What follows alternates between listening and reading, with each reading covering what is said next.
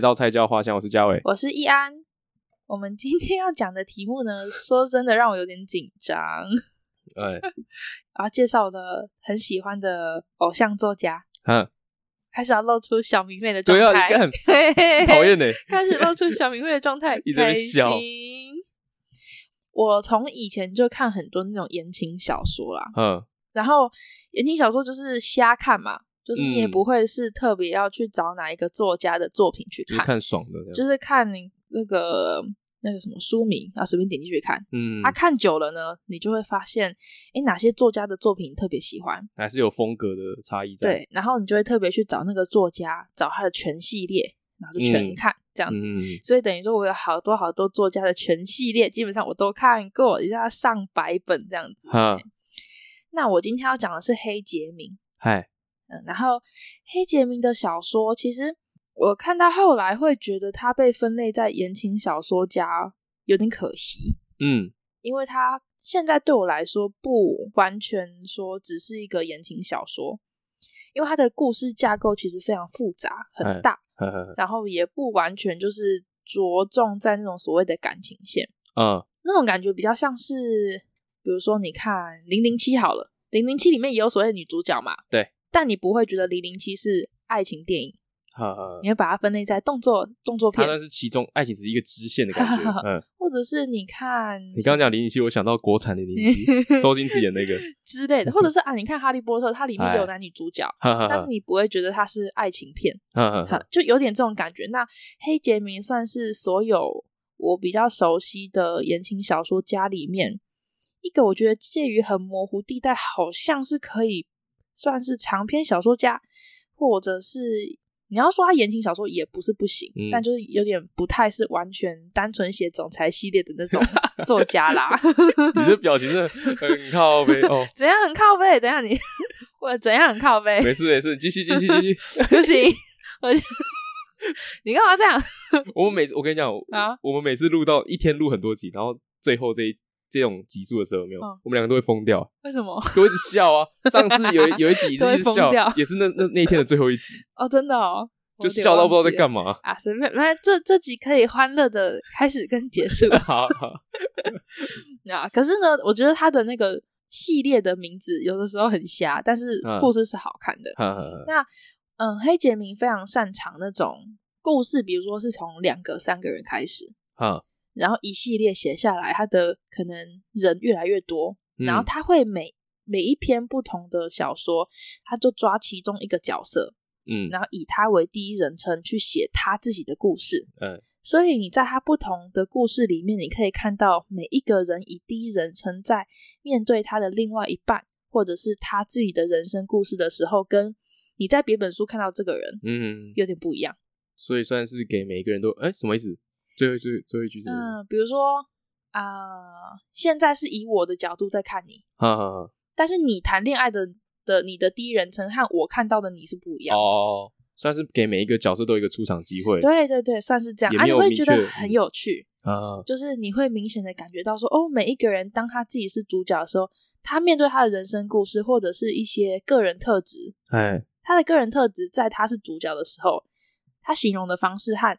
他是配角的时候，被形容的方式不一样啊。了解。嗯啊，我先讲这个故事从哪里开始好了。哦，他第一个系列是小肥肥的猛男日记前传。小小肥肥，小肥肥，补一补一那个肥肥。呵呵。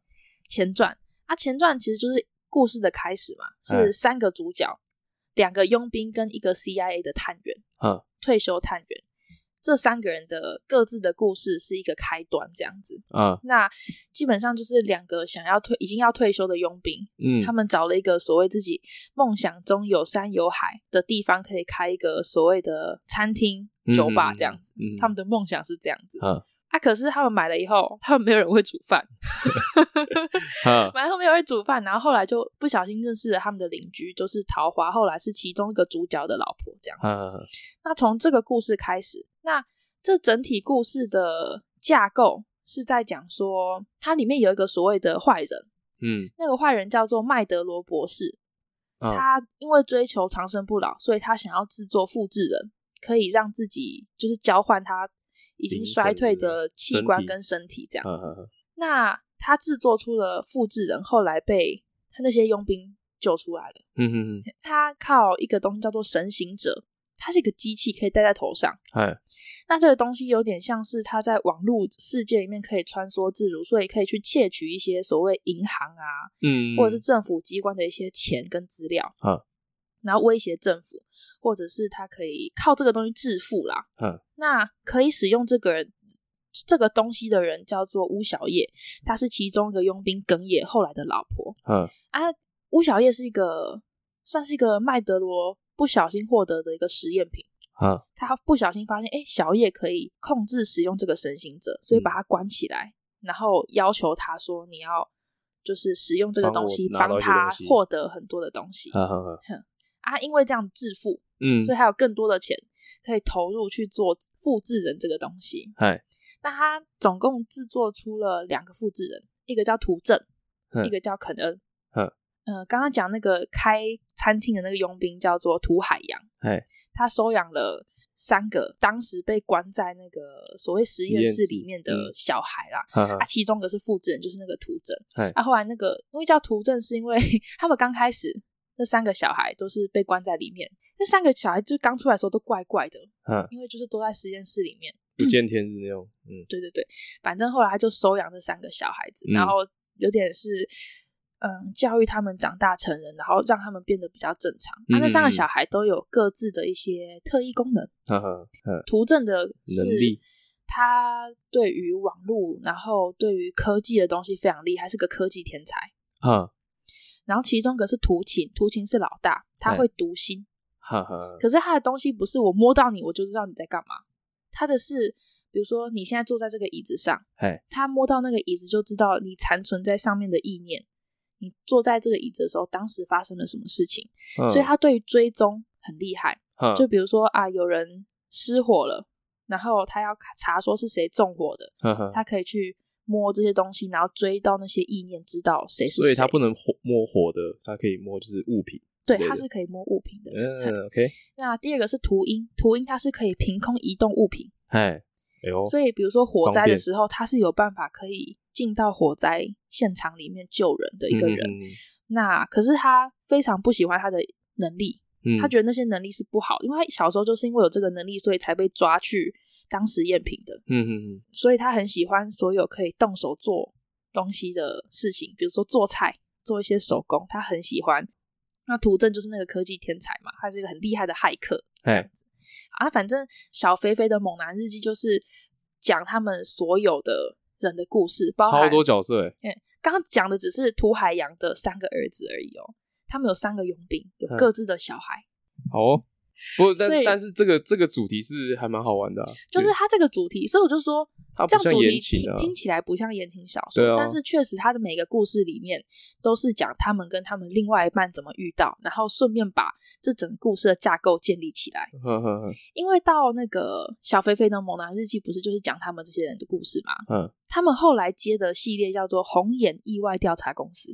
哼红眼意外调查公司，顾名思义就是。有接到一些案子，征信社的感觉，不算是接征信社。比如说有一个油画窃取案，嗯嗯嗯，但是这件事情可能有幕后的东西，那他们就会受聘，然后去查这些东西，查案子的一些侦探所那种感觉是是，类似这样的概念。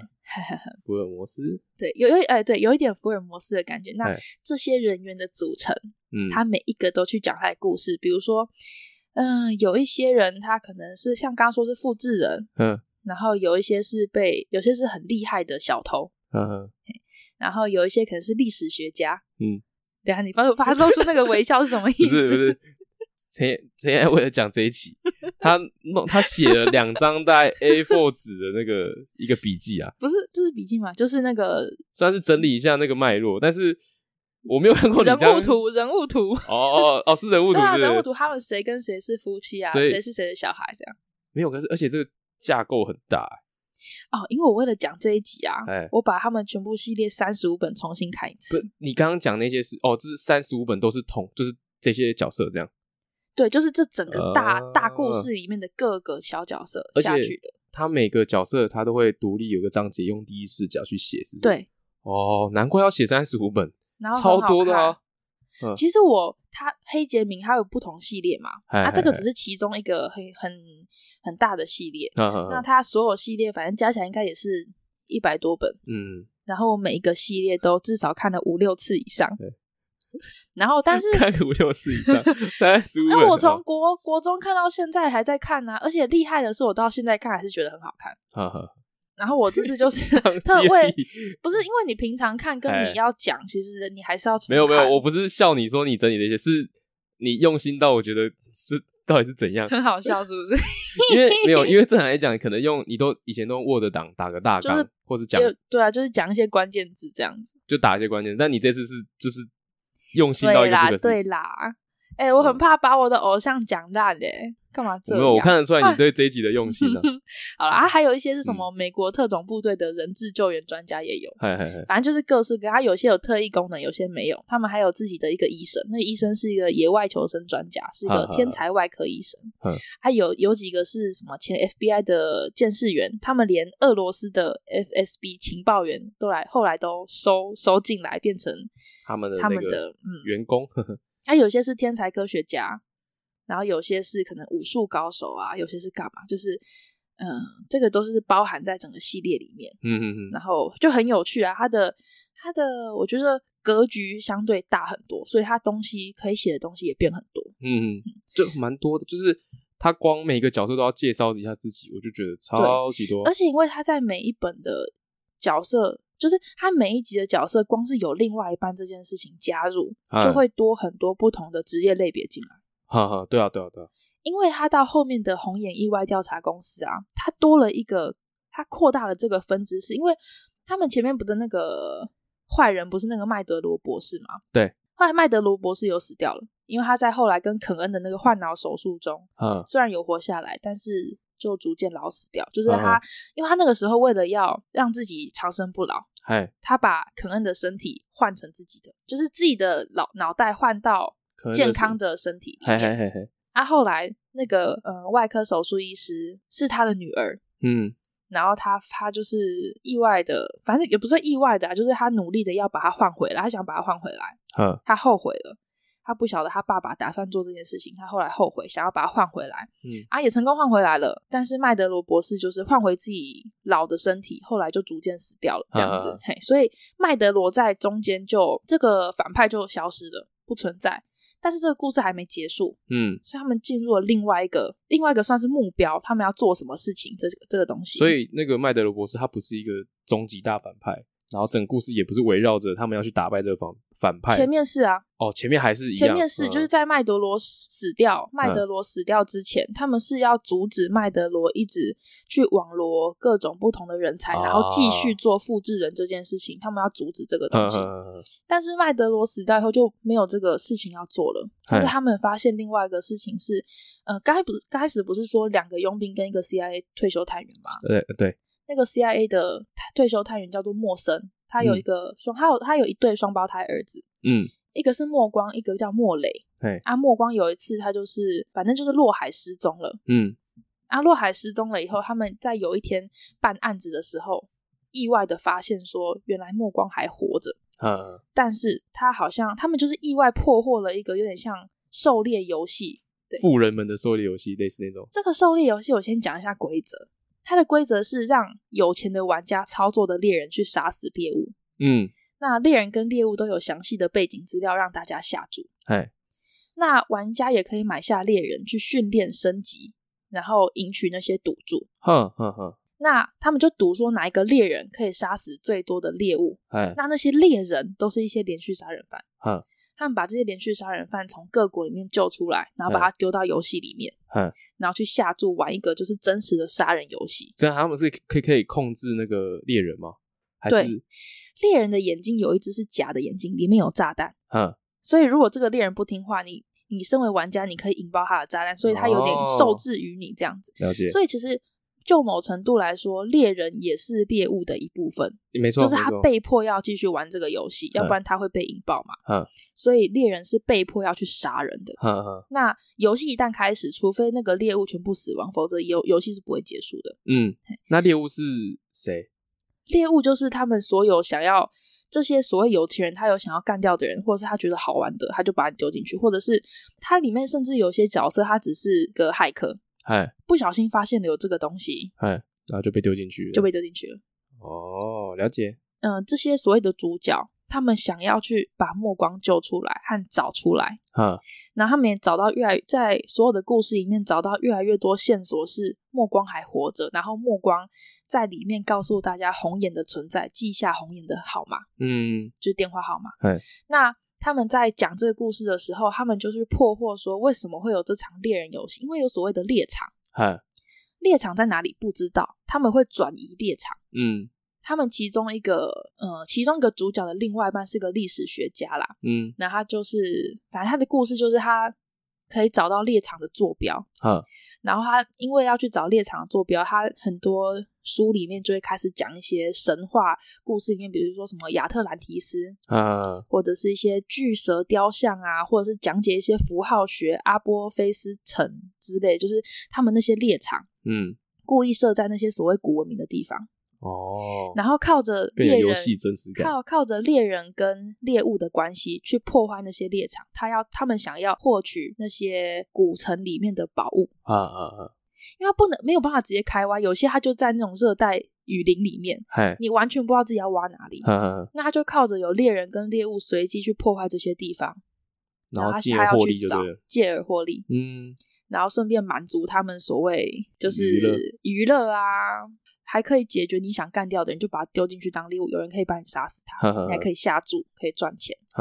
那这个故事就是后面的故事是从麦德罗博士变成进入猎物游戏这样子。哦，所以他是要破获这个，就是找出这个游戏的开始原因，这就是毁掉他的意思。对，他们要毁掉这个游戏。嗯，对啊，然后他们还可能有一些是，因为他们其中一个天才科学家博士，然后里面有讲一些什么仿生的义肢啊，哎，然后或者是一些地下城市啊，在沙漠逃命，埃及古文明啊，神殿，就是它里面有，就是它的故事非常的。丰富，然后你就会有一种哇，我现在就是在看《零零七》的感觉，或者是你就是在看福尔摩斯，对，只是这样。嗯，为什么会在言情小说？这样我觉得更奇怪的主角跟他的主角还是一对情侣，或者是一对夫妻，就是他以不同人的第一人称，他怎么跟他另外一半在一起的啊？所以那些你刚刚讲那些都只是一个。方向就是一个剧情的发展而已，它不是主要的东西是是？他们是在办案过程中遇到另外一半，或者是怎么样遇到另外一半。啊，那但是主轴都还是他们在要破获这些东西。这样是有点偏科幻，有可能有一点很有趣。嗯，听起来还蛮神奇的。难怪你会很喜欢，因为它世界观也很大，然后很多可以想象的空间。或者是他们要怎么在雨林里面生存啊、逃命啊，或者他们也有就是讲到一些武术的东西。他们里面每个人的武术流派可能也不太一样哦。难怪你刚刚会跟我讲那个啊，每个人的身材啊，然后肤色啊，擅长的东西，嗯，就是都不一样。而且很有趣的是，它不像一般的言情小说，就是它不是每个角色都特别帅、特别美。呵呵呵。但是它每一本以那个人为主角的小说里面，那个作者啊，他都会有点带领那个读者，透过情人的眼睛看到他那个人令人心动的那一面，就好像啊，你就是其中一个在谈恋爱，在看这个故事的感觉。但是，一样这个人说啊，他他他是主角的那一本，嗯，看觉得哦，这个人很有魅力，也不是他帅哦，作者也很明白讲说他长得不好看，但是你可以看得到到这个人有魅力在哪里。哎，但是当这个人在别本以别人为主角的小说里面看这个人的时候，就不是这样，那个魅力感会有点下降，嗯，或者是那个人在别本书里面的形象，别人看跟他的另外一半看是不一样，所以我们读者有点像是用一个神的眼，就是方向，然后再看，再看，对哦，然后我觉得，我觉得我很喜欢作者没有刻意营造说每个都是帅哥美女的感觉。但是在是但是在这样的环节里面，他还是告诉你这个人的魅力在哪，就是还是有去营造每个人的魅哎、欸、那个什么气质魅力哦、呃，角色特质这样子。对，而且你不觉得前面那个 啊，就是他前面不是麦德罗，然后后面是进入猎人游戏，哈哈哈，就很像那个猎人。你说动画动画的猎人，哎，Hunter Hunter 那个，从幻影旅团啊、天空竞技场啊、奏迪克家族，然后要进入贪婪之岛，有没有？你会觉得有那种感觉吗？有看啊，不错，有差吧？就是它真的有动画都会分啊，就是有章节啊。然后就是，比如说几集到几集，它的章节就在就是在，比如说天空竞技场那个奏迪克家族，那个叫什么？小奇亚，对，奇亚，奇亚他们家族，那都是一个章节一个章节。对，我觉得看黑杰明的小说就有点这种感觉，你会就是很顺的一个一个往下看。你不要露出那个什么小迷妹的笑容。而且哦，因为他前面不是从就是刚开始那个佣兵跟 CIA 退休探员开始写嘛，嗯，他们往下写就是他们的下一辈，他们不管是他们的小孩还是小孩的朋友，就是这样写下来，是一个很大的一个感情很好的家庭这样子。嗯，你一路看下来，真的会觉得很多人物在他们小的时候出现在爸妈是主角的那个小说里头的样子，一直到哇。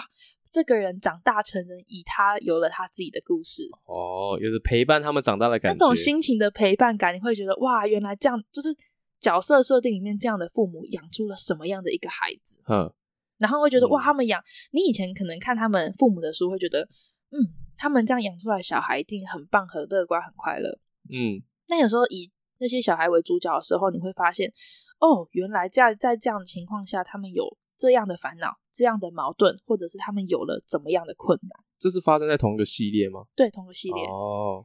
然后成立红眼意外调查公司了以后，嗯，他们跟父母的关系啊，等等的。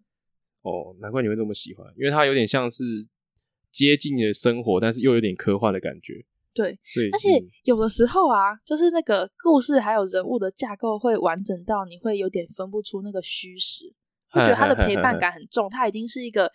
形象很完整的一个人物了，嗯嗯嗯，就有点像是，就是比如说小的时候啦，不是会看那种什么武侠小说，对，或者是那个连续剧什么《天龙八部》之类的，你会，你可能你知道小龙女跟杨过是假的，嗨，但你有可能会觉得好像真的有李莫愁，或者是好像真实存在的感觉，或者是你会觉得你会知道说啊，丐丐帮是虚的，但是你会觉得真的有峨眉派。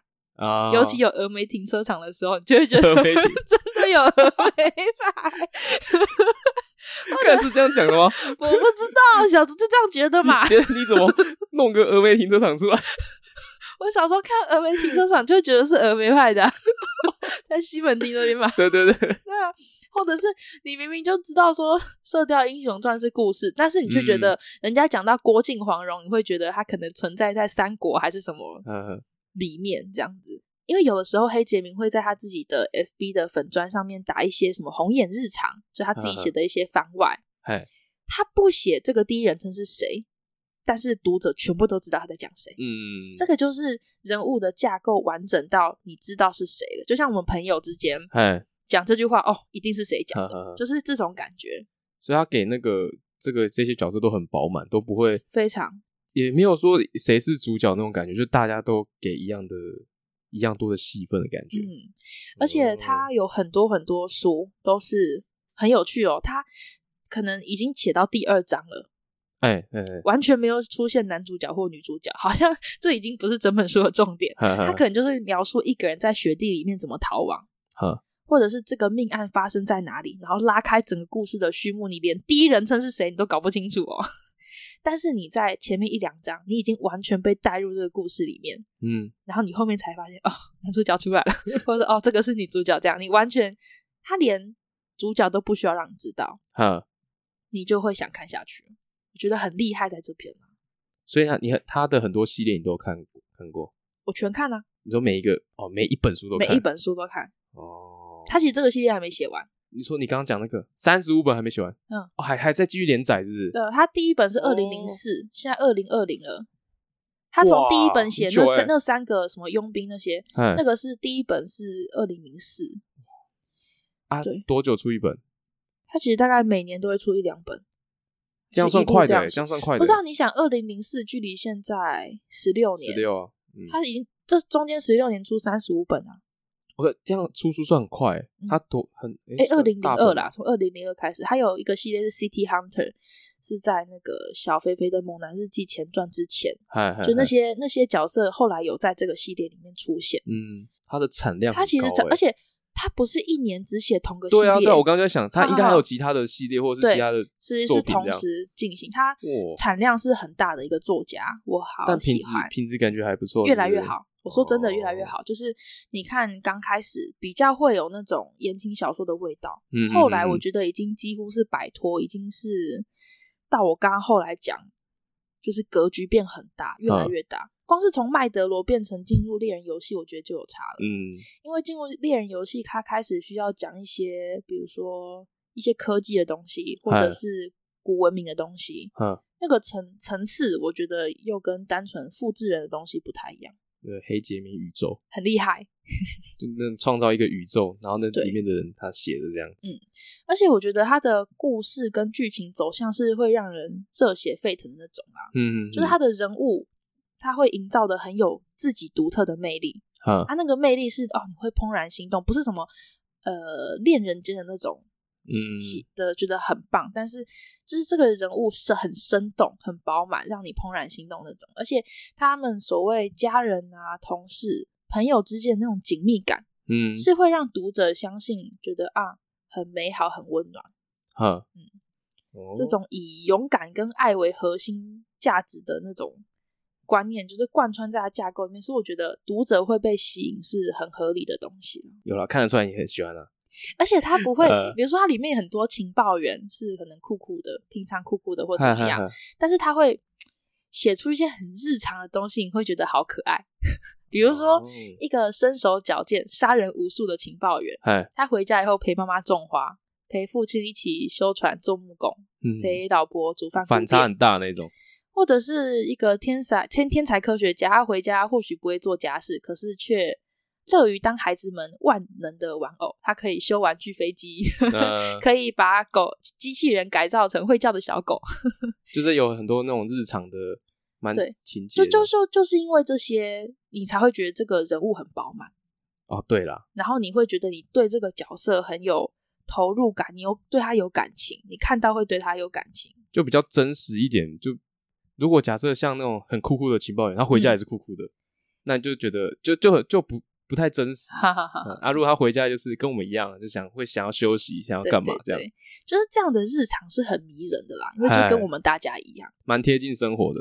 所以我觉得大家之所以会对这样的故事情节无法自拔，有的时候可能是就是出自于一种人对日常温暖的发自内心的向往吧。嗯哼哼，我自己是很喜欢科幻的小说，嗯，但我觉得科幻小说那种。跟黑杰明的就不太比较不太一样，嗯，他就不是贴近生活的那种，因为他的重点是他要科幻的那个东西，对对对，就是实际上不会有的东西，对对对对对对对，呃，所以我觉得会有一部分是满足我自己对那种天马行空，对对对，像我就蛮喜欢九把刀的一些，他好几本也是类似那种，虽然有点贴近生活，是在学校会可能会发生的事情，嗯，但是实际上就是不可能。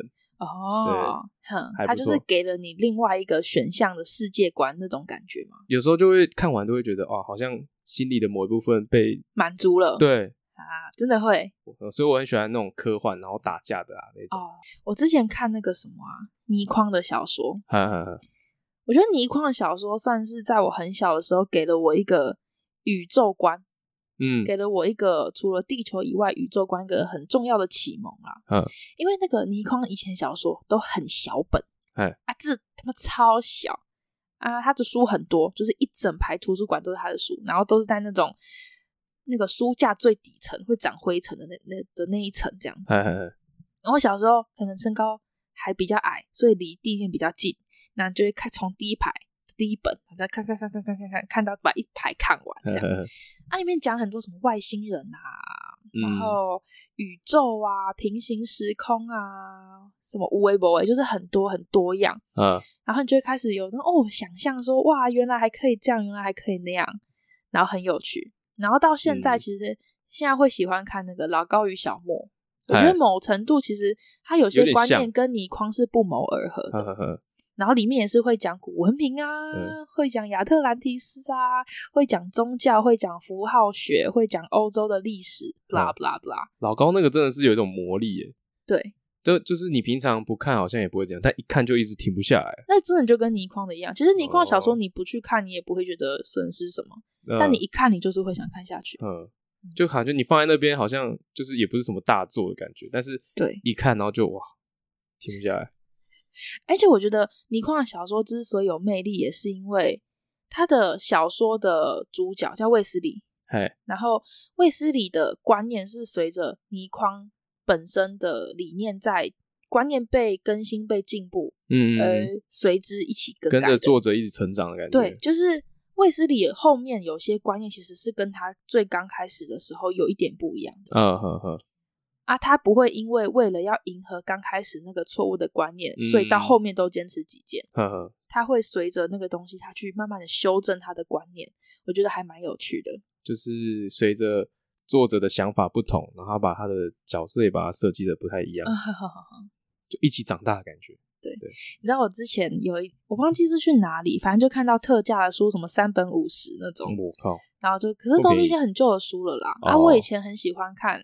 藤井树的书，嗯，藤井树应该算是跟九把刀、嗯，橘子风格类似，是不是？哎，不是同，不是风格类似，就是同时期，哦哦，算是同时期的作家。你知道橘子吗？听过，但我没有。以前好红他的书，嗯，然后都是就是很多那种啊，我不太确定要怎么分类他的书。那我以前没有在看他的书，但太红了，然后有人送我一本，我就看，嗯，然后我想说怎么会？大家这么爱，因为我觉得不好看，然后想说那可能是这一本的问题。我就看别本，发现还是不好看，啊，风格差不多，我就知道这个不是我的菜，就是太太心灵鸡汤吗？哦，你说太正面是不是？哦，或者是太正能量太多，有一方面是太正能量，有一方面是太小情小爱，哦，就很烦。你很厌世哎，我就很厌世。我想说，靠，你在那边唧唧歪歪个屁，就是这种感觉哈。那呃，九把刀我看的比较没那么多，可能题材不是我特别喜欢。啊，藤井树的我以前好喜欢。那我那天就看到三本五十，我看到一本藤井树当时非常有名的《六弄咖啡馆》，是有拍成电影那个有。因为我印象中这本书很，那当时看觉得很好看，呵呵呵，然后我就想说，哦，那就三本五十，我就买回家，就是看个怀念这样子。我看完大失所望，就是在我记忆中好看的书，哦、我现在看已经变垃圾了，我超不爽。我以前都跟人家讲说，哦，我以前看藤井树，我很喜欢藤井树，但我那天看完以后都不敢这样讲。所以那时候你觉得好看嘛？现在回去看的时候就觉得还好。我说，我跟你说，就是讲直接一点，就是这样。我那时候还很喜欢藤井树。其实我那时候最喜欢的不是六弄咖啡馆，是那个 B 栋十一楼。B 栋十一楼好像后来拍成电视剧还是什么的。嗯。但是呢，我后来就是经历了那件那次事件以后，觉得我千万不要再回去看那本。我就把它停留在我觉得它很好看这件事情就好了。我不要再回去看了啦，太危险了，好恐怖哦。所以他是讲正，就是很。你说藤井树吗？对啊。没有，藤井树他是写故事的哦，嗯，他不是像橘子是写那种心灵类的。没有，我我刚刚讲那个正能量的，我很不喜欢那种，就是我不喜欢。可是我觉得藤井树这件事情啊，嗯、让我意识到，就是黑杰明的书，我从以前到现在都觉得好看，而且觉得越来越好看，这件事情有多不容易。就是你到以前到现在都还是一样，感觉都没有变，然后是越来越喜欢这样。对，对我就觉得哇，那代表这个作、呃、作家的功力很好。或者应该说，他也一直要求自己要越来越进步。对，所以你的读者在长大的过程中，也一直看着你的书，他在进步，你也在进步的时候，你的故事就还是会有办法吸引他啊。这件事情很厉害。呃，以前不是都很那种诶恐怖小说，然后小本的啊，我知道，然后大家会传着看的那种。对对对对对，啊、哈哈那时候看就觉得很好看。好。我哦，我已经好久没看到那种书了。那现在哪里会有啊？Seven 还有吗？因为我其实很少去，之前以前都会去 Seven。对，我知道以前是，嗯、但我那种那种书我已经很久没有看到过了。因为以前都很喜欢看啊。啊，我知道以前都会有班上有好好几本，然后大家传着看。对对对对，而且那真的是小本，然后嗯，你可以藏，就是反正在 藏在书桌子底下。对对对，课堂上是很好很好藏的。对对对，这真的是这样。然后，但是现在看的时候就觉得哇，我怎么会看？就是现在不会再看那种东西了。对，其实我已经有点忘记那里面的故事，但是就我的印象，我就觉得那个很像什么《玫瑰瞳铃眼》之类的之类的故事，在在一些都市传说之类的。对，哦，我觉得之后等我再有时间看黑杰明另外一个系列的书，可以再来讲。他那个系列，我觉得还比这个系列更厉害。你说他诶、欸，另外一个也是有一个另外一个宇宙，是不是？对，另外一个宇宙，他另外那个宇宙是好屌，关于所有前世今生，然后所有的角色的恩怨情仇。他的脑袋到底装什么？然后里面有妖、有怪、有神，然后有仙，然后有有精灵，嗯，然后、哦、是这种的，是不是？对，就是我还蛮喜欢这种题材，很很厉害的一个系列。嗯、然后从古代写到现代，从欧洲写到亚洲。嗯他已经跨很，然后跨很多时空，但你也看完了，那个我也看很多很多遍，只是我就印象中那个书好像比这个系列更多，我有点不太确定。然后也是也是每年都出一两本这样子，嗯，哇，感觉很强哎，真的很强，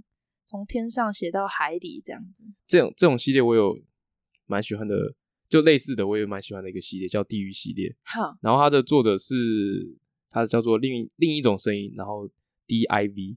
什么意思？你说他的名字叫什么？作者名字叫另一种声音，另一种声音，反正就类似，然后是 D I V，D I V，对，他是这是他的名字代号，对对对对。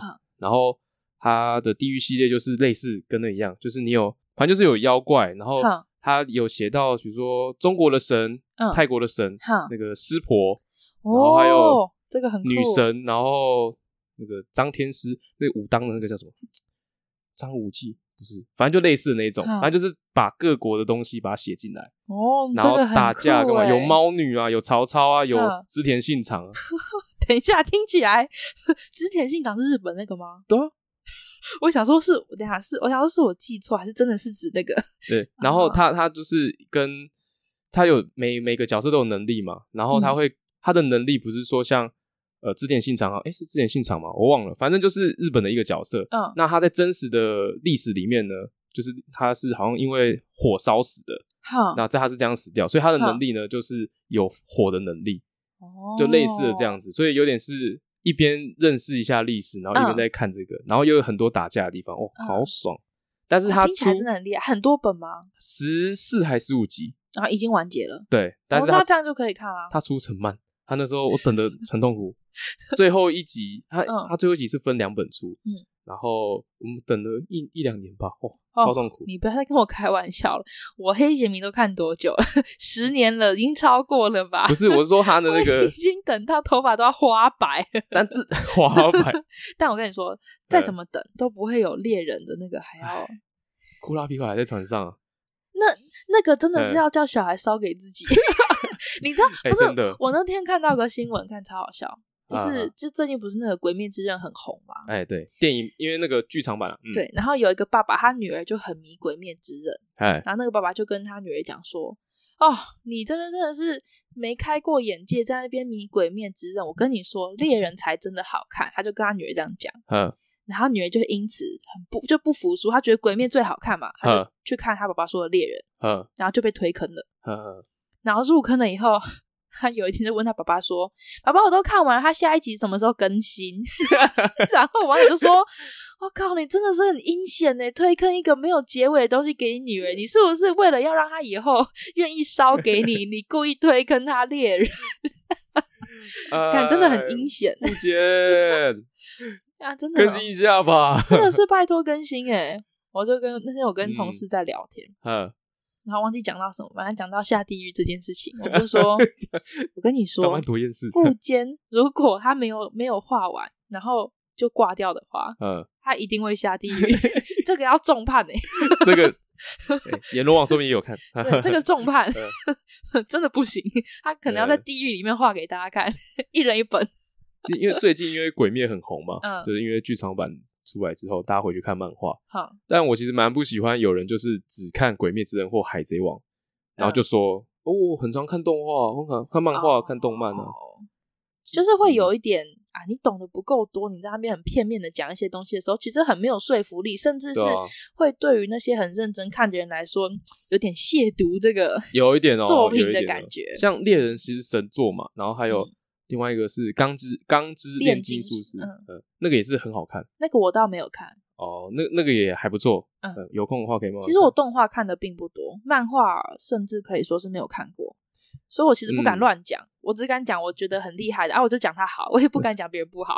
其实 就这样，日本的很多动画都是，比如说小说或是漫画改过来的。嗯。但是因为动画他们一一季都是十二集嘛，嗯，所以很难把那种小说的是固定的吗？一季十二集，我也不知道为什么会是固定是十二集，因为很多都是这样哦，一季就是十二，然后再推就是二十四这样子，嗯、然后呃很多都是小说推来的嘛，就是才把它拍成，嗯、就不是把它把它做成动画，嗯、但因为小说的内容本来就比较多，就跟小说。翻拍电影是一样的，嗯，所以有时候动画做的很烂的时候，大家就会不爽。啊，哎、欸，关关于这件事情，哦、呃，我之后有想要讲那个野木雅纪子，他是一个日本非常有名的编剧家，嘿，然后，嗯、呃，其中有一些专访就问他说，因为有些东西是原创的编的剧剧本，嗯哼哼，然后有一些是改编的剧本，嗯，然后人家就有问他一些关于改编剧本有什么眉眉角角。嗯，或者是他是怎么做的？因为他是一个非他是非常成功的嘛，成功的例子，嗯、所以人家就请教他。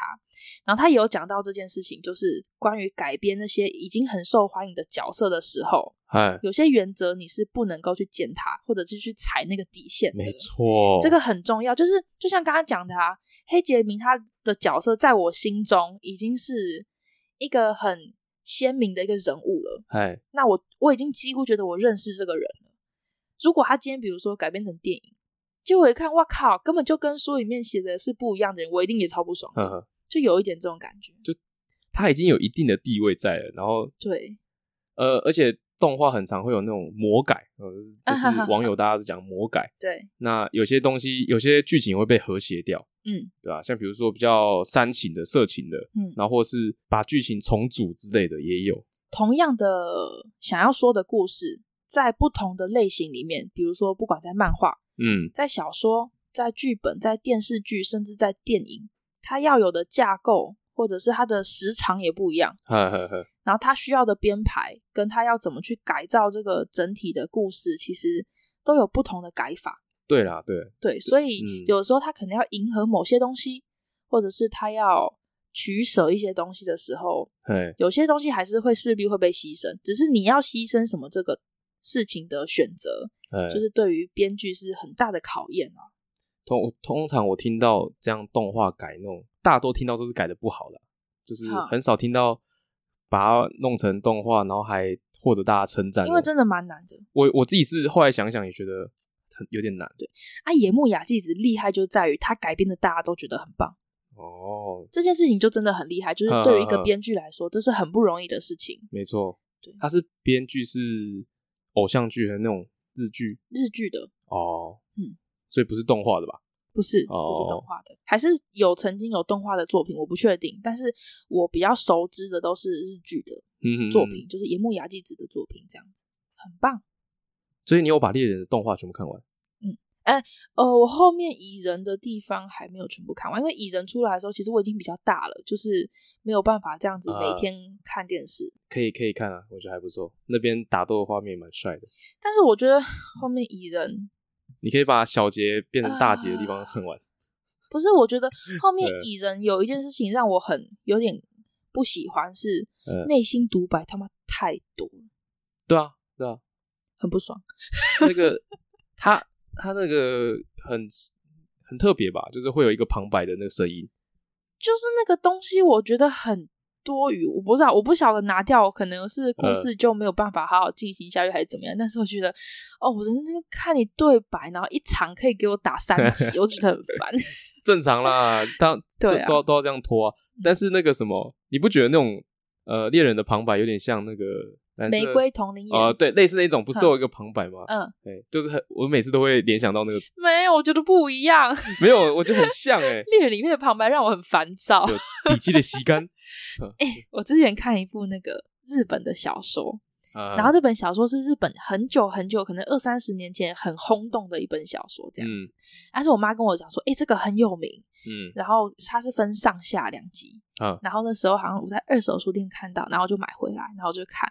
而且我那时候很期待，因为我妈跟我说那个时候很红。我上网查，的确哦，这本当时是轰动。哎，我看完超不爽。是日本的哈，日本的。然后它里面的每一个角色，他都会可能讲一句话，挂号，呃，他就是那个讲一句话了以后，他后面都会挂号，然后写说他心里面怎么想的。哦，他心里的 OS 写出来，然后在那个人回复他，他说我靠，你累，就是我看的很累，然后我觉得很烦，就是没有必要。后来那些挂号的地方我全部都调过，觉得超堵然的，就是你干嘛要每一个都讲出来？对，就是几乎每一句话他都这样处理，然后我觉得很烦。就是要怎么讲啊？你你看电影，你也不需要每一个角色都把他所有的想什么全部讲出来，但是你就可以理解他想干嘛。对，就对我来说，你对话不用那么那么多没关系，但是我知道你发生什么事情就好了。就像人家不爽，摆一个脸，你看脸色就要知道，你一定要别人把所有东西都讲得很明白，你才要能理解。我就觉得你把我当笨蛋哦，然后觉得这本书也太烂了吧，二三十年前，嗯，好了，然后就觉得哦，好烦哦，我整个就白眼翻到 一个不行，然后跟我妈说：“妈，这个很不好看呢，到底哪里好看？”就感觉蛮冗的，就是。然后我妈就说：“我以前看也觉得很好看，但是我必须说，它里面那本书叫《冰点》，哎，然后它里面的角色设定，我觉得非常典型的日本人，嗯。哦，下下次可以来下下次可以来聊。我觉得，我觉得跟日本人的民族性有非常大的关系啊。哦、其实，好、哦，某里面的某些特质，在很多日本作品的小说作品里面都看得到那种日本人的影子。呵呵呵其实蛮明蛮明显的。就像你看大陆的作品，我觉得也会有很大陆人的气质在里面。然后看台湾的作品，你也会觉得哦，有很台湾人的味道。就跟电影一样，你一看就哦，这个港片，是吧？就之前讲那种，或是一看哦，这个马来西亚片，或啊一看泰国片，真的真的，或者一看啊，这是台湾电影这样子啊，这个美剧啦，就是一看就知道。哎，讲到台湾电影，顾问你看了吗？哎，我我还没看，但是呢，我跟你说，我有一个朋友跟我讲说，他看了以后其实蛮失望的，他觉得没有想象中好看。就是我现在是收到还蛮两极的评价，我目前也是。嗯、啊，我还没有去看任何影评，我也不太知道里面大概的故事内容什么。我只知道是女生家庭，嘿家庭的故事，但是细节我都不知道。啊，我打算之后来看。听说是有些人就是比反应比较不好的那些人，他是说他觉得剧情太烂，但是单靠角演员的功力在撑。但很多人这样跟我讲，就是演技很好，但是剧情觉得还好。但好看的人就是会，就是觉得就看到哭之类的啊。其实我听完了以后，我大概有一点模糊的感觉，感觉是觉得好看的人，可能是类似题材的作品看的不够多，所以觉得它好看。哦，有可能哦，懂我的意思吗？有可能哦，嗯。啊，觉得不好看的人，真的就是类似的题材接触太多了，嗯，他知道真正厉害、好看的长什么样子，他就会觉得这个还好。啊，有有一个比较啦，难免的。对，我觉得对于剧。剧情内容的比较，大家这个东西比较个人啦。嘿嘿嘿，但是有个东西大家一定看得懂，就是演技。嘿所以大家才会对于演技的称赞这么一致，但是对于内容本身差异大。对啊，对啊，对啊。嗯，演员阵容看起来就一定是 OK 的啊。对啊，演技是不担心啊，但是大家都批评剧情，我就觉得有有一个我还蛮想去看的，最近好像很厉害的日本电影，哎《信用诈欺师》。信用诈欺师，然后也是徐若瑄在里面也也有演日剧，日本电影哦，日本日本电影。以前徐若瑄也是在日本发展的，她也有演，徐若瑄也有演，他演其中一个主角。然后那一部好像在日本上亿日元的票房。哦啊，刚上映吗？刚上，好像现在热映播放中这样子。哦。那个我还蛮有兴趣的，我连鬼灭都还没看，电影的我也没看，还没啦。你哎，你有看漫画？有，对啊，哦，那可以看一下。动漫啦，不是漫画，动漫我有看，我在等动漫第二季。哎，应该有点久。最近有一个新哎，二零二一明年。有一个新的系列要出第二季，叫做《关于我转哎转身史莱姆》，反正就是他啊，我听过这个片名，超长的，我有点忘记了。哎，我知道这个东西，关于我转身为史莱姆的那些事之类的东西。那蛮好看，那个也是我蛮喜欢的。但它是小说，它原本是小说，它小说已经到一个段落了。嗯，我二零二一最期待要等的是那个《机智的医生生活》第二季哦，要出了是，要出第二季了。二零二一我最期待的是我可以毕业。二零二一我最期待的事情是我可以赚钱存钱。这是每一年的 每一年的愿望，每一年的愿望。好好好，像其实那种小说啊，连载那种，嗯。呃，我觉得像黑杰明，对啦，二零二一我还要等黑杰明这个系列。我们今天讲那个系列最后一本，到底阿光去、嗯、阿光去了哪里？像这样子，他其实算出的快，大家等的时间也不会太久。因为他去年其实也有出一本，他去年出的是另外我、啊、另外那个我说那个前世今生、嗯、那个系列的后面已经也是到尾声的几本了这样子。嗯、然后因为那本我真的是太想看了，嗯，然后网络上也还没有，所以我就买了电子书。哦，他一本电子书就要九百九呢，很惊人吧？这么贵！而且他的那个、那个、那个、那个人的故事，他还要分成，呃，他他一次卖已经上下了，他还有另外一半没写完，另外一半可能又要上中下，我不知道他要卖多少钱。哎、欸，很会赚的哟。然后今年他出了一本《红眼日常》，嗯。就是把他这几年写在那种 FB 上面的那些东西，然后集结成册，然后还有一些可能没有发布过的，今年出了一本，明年应该就要阿光了吧？拜托，不要再让我 对。蛮会赚的诶，他也很会写啊。对啦，对啦。对啊，我觉得这种东西，你读者买单，你爱怎么出怎么出。啊，没错啊，你想看当然会买啊。对哦。当他，我想，他算出的快，像我那时候等地狱系列，真的是，嗯、因为他。中间那个作者他小朋友刚出生，嗯，然后他有遇到一些事情，这样，所以他就有 delay 了好久。哦哦，妈的！啊，他有时候会在他的那个脸书的粉砖上面释出一些片段，对对。我看不是不释出都还好，一释出又又挑的你这样痒痒的。对啊，到底是要不要出这样？哎、欸，真的是这样，很讨厌、嗯。所以他刚出的时候我就马上订。嗯，我那是我是是我第一次买小说吧，嗯、对吧？就是买他的。我我这一次也是第一次买电子书，就要九百九，然后好像如果是实体书要破千这样子。哇，这么贵啊！它每一本都这样吗？什么都这样吗？就是黑杰明的每一本都这样吗？你说价格还是价格，价格。我之前没有买过，所以我不知道。很多是我之前都是在网络上看的。哦哦，我很很大的一个愿望是，我哪天财富自由了，我要把所有黑杰明的书都买回来。我觉得你 看到爽，你可以搞一个书柜，就是 全部都是黑杰明。我觉得我跟你说，买书回来不是什么天大的难事。嗯，你有钱就可以，啊，钱可以存嘛。嗯，重点是你要有地方放。对啊，空间很贵，书很占位置。书本身没有那么贵，你的空间很难买，很贵，房子很贵。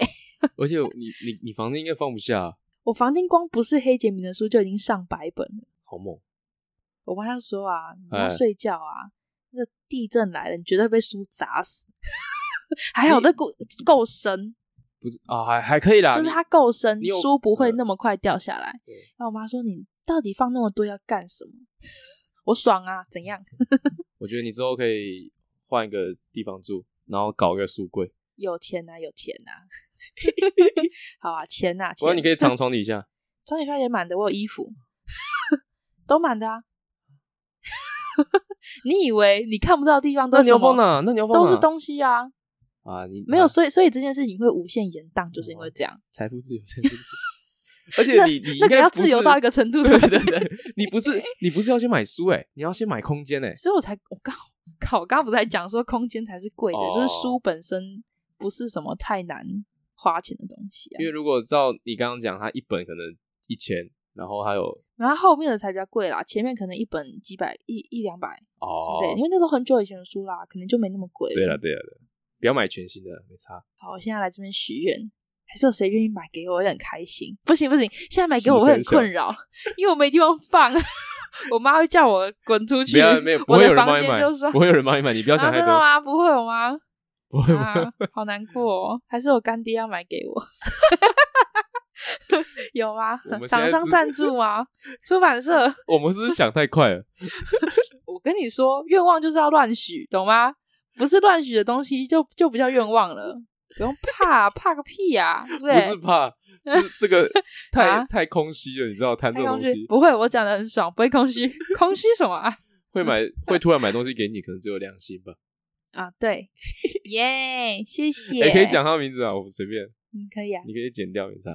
没关系，很屌哎、欸，直接寄到门口哎、欸，到底怎样？我那天真的吓到，他说：“我妈说陈燕，你到底有买什么东西？”呵呵呵我说：“我没有买东西啊。”然后我一看，诶，是我家的地址没错。我打开，诶，是 Big Play 的那个包。嗯、啊，我之前就买过一个他们家的包。我还想说，生日礼会送这么贵吗？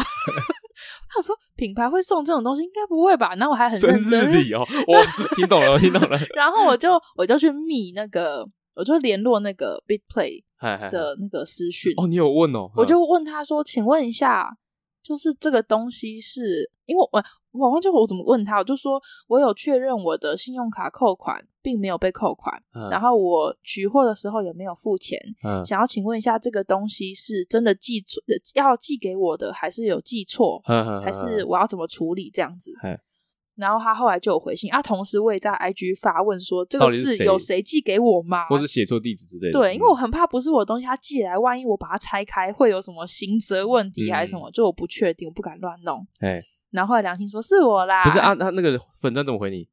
他就跟我说那个那个购买人是谁，啊、然后他就说你可以参考一下是不是你的亲朋好友这样子。我说、哦、好，谢谢你这样子，很用心，很用心。嗯，那他人在国外嘛？对，他在他在纽约。耶、谢谢，开心。我现在 Big Play 的包有一个大一个小，看我那个，哎、欸，我那个大的包花很多钱买，哎，有啊，而且那个大包跟那个斜的。加起来也，所以送的是小的，是不是？那小的后来也要自己买。不是不是，我是说那个生日礼物。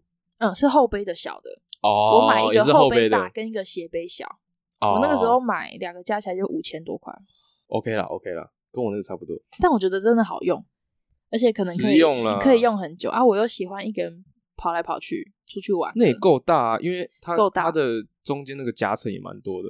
夹层，它加成其实没有特多，但它只它的功能我觉得做的蛮好的啦。嗯、B I T P L A Y Big Play 的包包都不便宜，但是我觉得有需要的人买可能还 OK 啊，外形是好看的，嗯、而且好像是台湾的牌子诶，是啊，嗯，它是台湾的，嗯，因为我那时候其实也比价了很多间，就是类似这种的包包，嗯，呃，要么价格差不多，嗯，要么便宜一点，但是外形不好看。对，它刚好正中你的胃口，这样。对，就是刚好他的，我觉得他敢定这个价格，可能一定也是做过市场评估啊。当然，就是他能够卖这个价格啊，就看个人买不买单。嗯啊，我买了，财富自由，财富自由也没有。上班很辛苦，还是要小小犒赏一下自己嘛。哎呀，可以啦。我们这种社会底层打滚的人类。用这种方式，哎、欸，我跟你说，我们讲这种社会底层打工会被骂。对啊，我们还不够，我们还不够底层呢。我们 算中间，还不错。我是中间分子。没有，我还没有啊，我还没，我还没有工作。啊、对，耶，Yeah 没有，你是最高阶的那种，花别人钱哦，花爸妈钱是最高阶分子，啃老族。哎、欸，我们哦，今天不是要提到这个？没有，没有，因为哦，之后可能就再找看看有没有相关啃老族电影。或者是一些议题来可以来讨论一下，因为有朋友就是最近遇到这种类似的问题，然后很希望我可以讲这个议题，然后就说好了，我们到时候来，我再研究一下有没有可以切入的电影，或者是戏剧，或者是社会议题，我再来研究一下啊，再来讨论。所以你想要借我们的嘴巴，然后来骂一些东西，我们我们可以骂，但是要理性客观的分析去骂，这样。我们也没有到那种会。就是出干哪屌那种还好啦。对啊，我觉得有的时候就是录录这种节目跟平常讲话还是有差。就是你平常聊天可以不用负什么责任，你就是情绪性的骂其实没差。但是就是有时候录节目有人听的时候，有人听的时候，我觉得你客观一点的骂才有意义。但我觉得我们现在这样录这个 podcast 还算就我们平常聊天的方式啊。对对对，只是你要做的资料还是不能像。哦，对啊，对的。就是那么那么轻松啦，对还是会有点压力。其实我觉得我，我我就除了摆出那个，除了那种资讯的正不正确之外，嗯、我觉得我们的方式就已经蛮接近平常在聊天的，差不多就是平常聊天的样子吧。哎、欸，对，啊，我有跟你讲过，我有朋友说，我觉得他觉得我的脏话骂还多吗？没有，你没跟我讲过。是哦，他就说我很常有那种干。啊，我也有哎、欸。你有吗？我有、啊。你比较少吧？我比较多吧？可是我都是。我都这种啊，有吗？怎么会没有？有啊，可是很少吧，不多吧？可能就是藏在语句之间，不明显一点。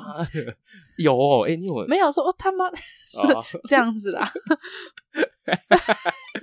我不知道啊，没有，因为是有朋友跟我讲，他说他要听，但是他觉得我脏话骂很多，他觉得他可能提醒你是不是？还是觉得他不好？他觉得不好，没差。我跟你说啦，觉得不好的，你就算讲少一点，还是觉得不好。他觉得这个量还 OK 的，就是我觉得就是做自己。因为因为他讲说我脏话骂，我以为是那种像刚那样子，干啥小啊，那个怎样？我以为是这种比较。不管是什么，他就讲说就是那种开头，干这个真的假的？啊，我是觉得还好啦，我觉得不用刻意，不用刻意要怎么。没有，我觉得这不这这已经不是脏话，这就是一个语助词。对对对对，就 哇啊这样子。可以可以可以。译了之后就会靠别人说，你就这边干啊啊！我好期待一德开心节目哦。我也我也还蛮期待思瑞派开新节目。哦，对啊，他。主题我都我们都还不知道吗？我还没有很知道主题啦，但是也还蛮支持他。如果可以开物理治疗师相关的频道节目的话，对啊，是很棒的事情。我们也会帮忙推广一下，大家一起把这些资讯推广出去。我们也做有一两集啦，就是 PT 的相关的资讯这样。对，那希望大家觉得有帮助，然后也是可以持续投稿给我们。那个什么，你的故事系列还蛮久，没有人投稿。对啊，像就像刚那个、啊、你你的朋友想要用我们的，诶借我们节目拿来骂东西也可以啊。没有，他只是想 骂，他没有问题。对啊，对啊，我说你的故事也可以这样子啊。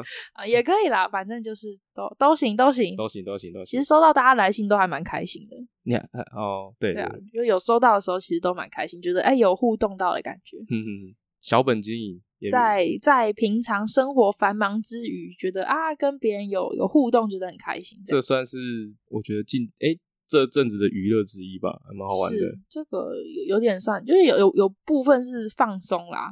嗯，觉得没有那么枯燥嘛，就是有有有一点开始抓到那个可以享受的感觉，就是享受这个过程的感觉。哎、哦欸，我真的是到录最近几集才比较知道我要用什么方式，用用什么心态来录。哦，真的吗？你要讲一下这这这之间的转变啊？因为其实我不太知道啊。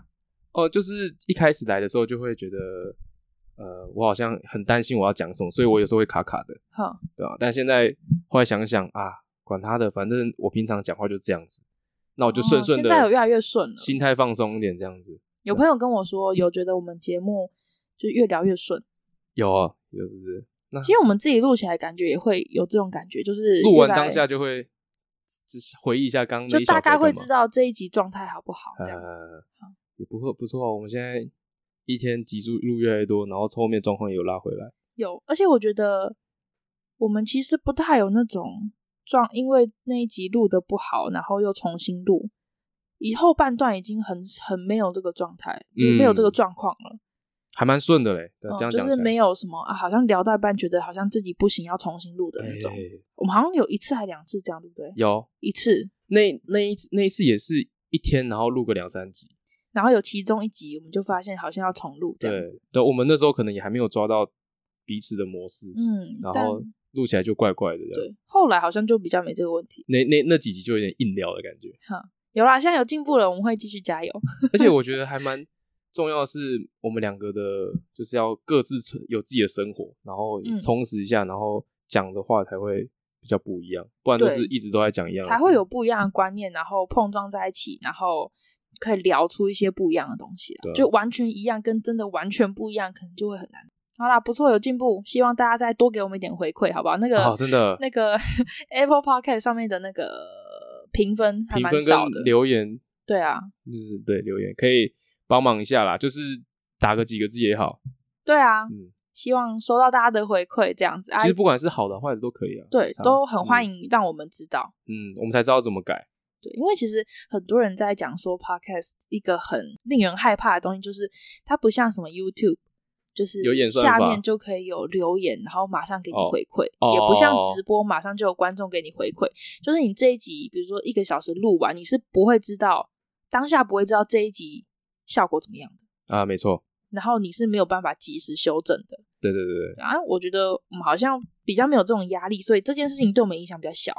所以就现在也比较少人在听啊，就所以对，但是还是很期待可以收到回馈啊。对，我们 YouTube 也有已经可以找到我们节目了。嗯哦、对，对，对，对，所以有些人我知道是习惯用电脑的时候放着听，可是如果他用电脑的同时他要开手机，嗯，他觉得不方便，那。你可以直接开 YouTube，然后直直接播，一样一样菜鸟化身，然后就是搜寻。啊，只是我们就是很简单的影片，我们没有实体的影像，我们就只是放我们的 logo 在上面，就是还是一样单纯用听的。嗯，对，可以去听啊，就是我我是觉得蛮适合分心的时候听，就你在做一件事情的时候听。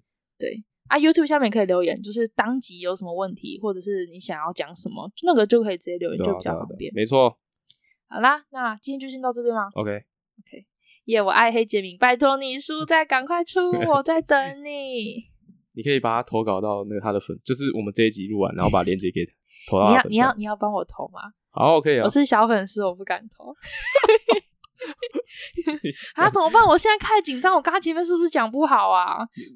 就你现在讲说我们没有按录音键，有啦，有按录音键，不行，不按录音键我会崩溃哦，不行，不行，不行啊！好了，我帮你投，我帮你投，帮你投。